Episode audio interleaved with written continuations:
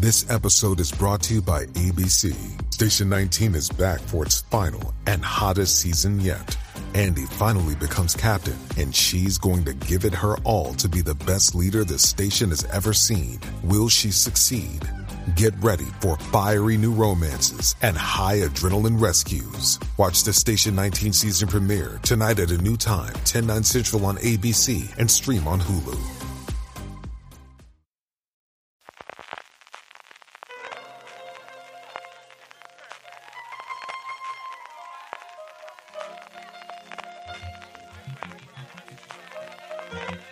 Estás escuchando Fuera de Series con CJ Navas.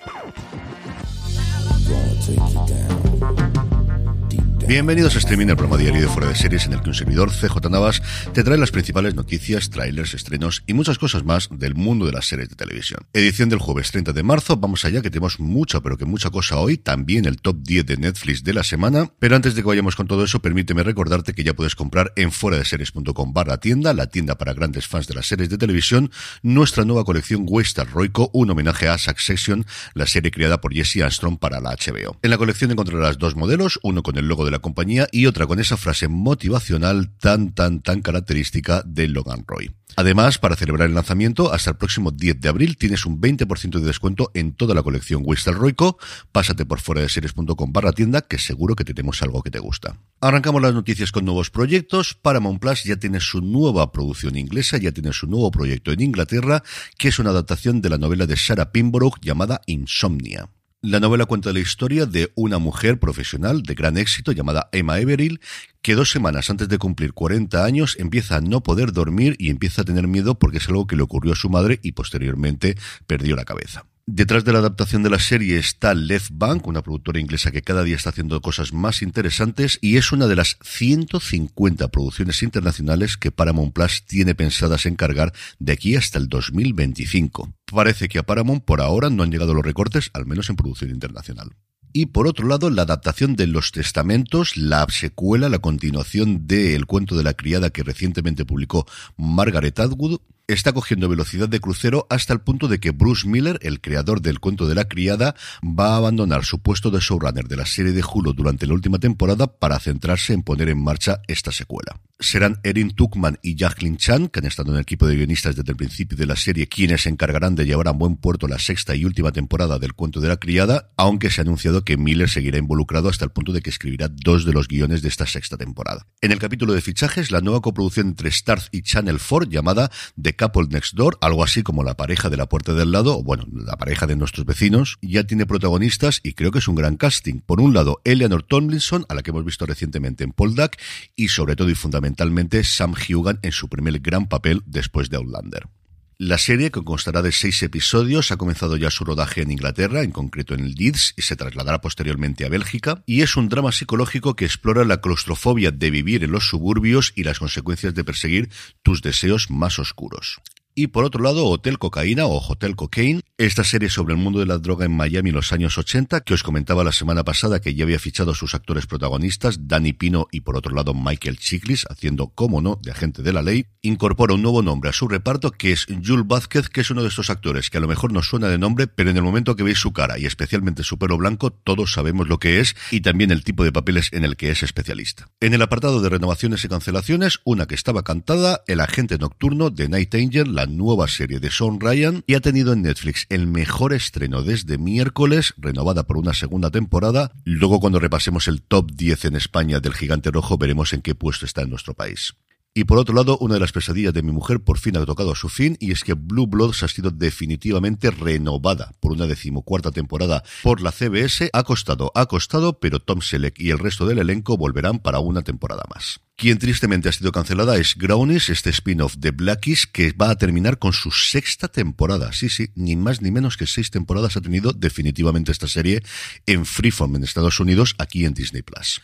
Y a caballo entre renovación y fechas de estreno, porque hemos tenido las dos cosas, dos series de la franquicia Star Trek. Por un lado, Strange New Worlds estrenará sus nuevos episodios el próximo 15 de junio y ha sido renovada por una tercera temporada, mientras que Lower Decks se estrenará a finales de verano, no tenemos la fecha concreta, y ha sido renovada por una quinta temporada. Del resto de las series de las franquicias, se ha anunciado que Prodigy, la serie de animación que está más enfocada al público familiar, estrenará su segunda temporada en invierno y no tenemos noticias del estreno de de la quinta y última temporada de Star Trek Discovery, ni tampoco siquiera la confirmación de que varias de las series que se están rumoreando, aquella alrededor de la Academia de la Flota Estelar y aquella que en su momento estaba planeada sobre la sección 31 con Filipa Giorgio, es decir, el personaje de Michelle Yeoh, siguen adelante, están paradas y por supuestísimo cuándo se van a estrenar. Y terminamos con dos noticias de industria, una el signo de los tiempos, la próxima temporada de La Casa del Dragón solo tendrá ocho episodios, Tuvimos un debate bastante extenso ayer en el grupo de Telegram de Fuera de Series, al que os invito una vez más que os unáis, telegram.me barra Fuera de Series, sobre cómo cada vez tenemos menos episodios por temporada en la gran mayoría de nuestras ficciones. La noticia contaba que eran decisiones creativas y no un tema de presupuesto o un tema del HBO lo que había detrás. Yo sinceramente creo que HBO querría tener cuantos más episodios mejor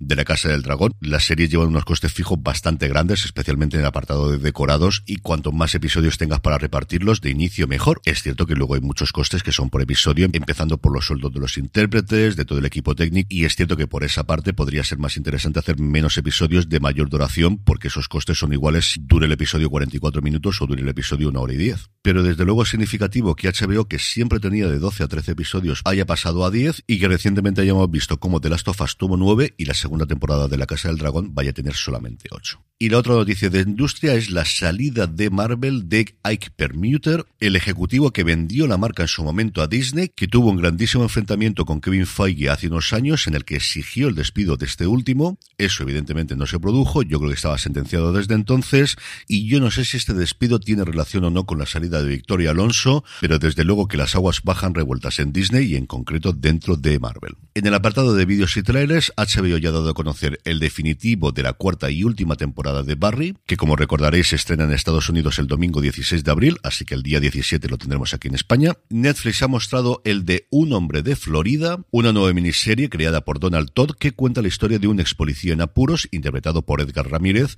que tiene que volver a su Florida natal para buscar a la novia fugada de un mafioso de Filadelfia.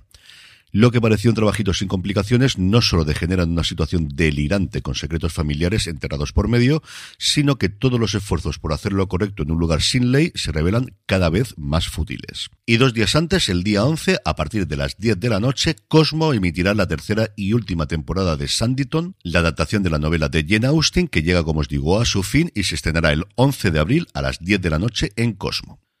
En cuanto a estrenos, AMC nos trae Varones del Surf. Los dos buenos amigos Trotter y Snapper lanzan un pequeño proyecto empresarial relacionado con el mundo del surf en una amplia bahía y una playa aislada situadas en Wogonda, en la costa sur de Australia.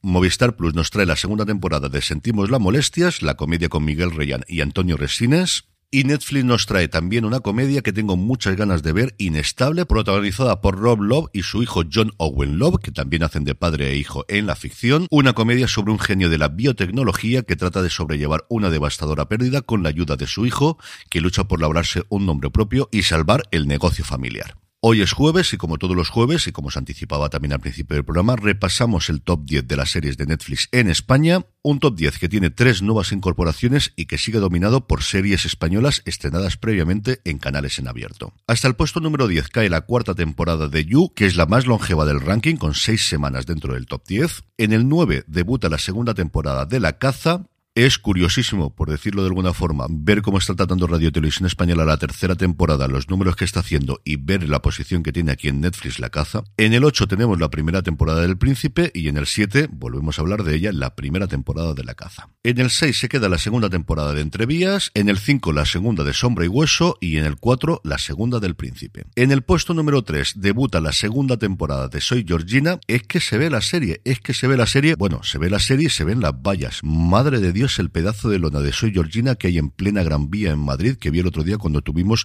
la presentación de Seres Nostrum allí en Dama. En el puesto número 2 debuta El Agente Nocturno, que está en el top 10 de Netflix en 93 países. Y en el puesto número uno, así a ojo de buen cubero que estoy haciendo las sumas, en unos 70 aproximadamente. Como os he comentado antes, es el mejor debut de cualquier ficción en la plataforma a nivel global desde miércoles. 168.710.000 horas vistas. A nivel global multiplica por tres la de la segunda del ranking, que es la segunda temporada de Sombra y Hueso. Pero en nuestro país no ha podido con Hasta el Cielo la serie, que debutó en el puesto número uno y ahí se mantiene en esta nueva semana.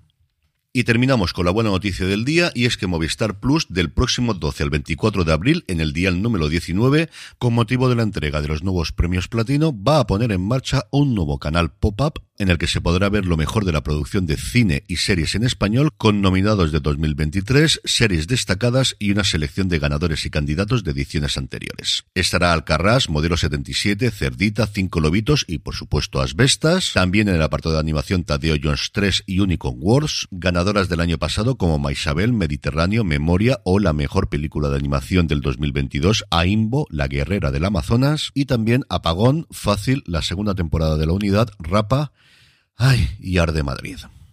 El canal Platino por Movistar Plus estará disponible del 12 al 24 de abril en el día 19 de la plataforma de Telefónica y todo este contenido, por supuesto, también está disponible en vídeo bajo demanda. Y con esto concluimos streaming por hoy. Gracias por escucharme. Pasaros por la tienda fuera de series, fuera de series.com barra tienda. Volvemos mañana para despedir la semana. Gracias por estar ahí. Recordad, tened muchísimo cuidado y fuera.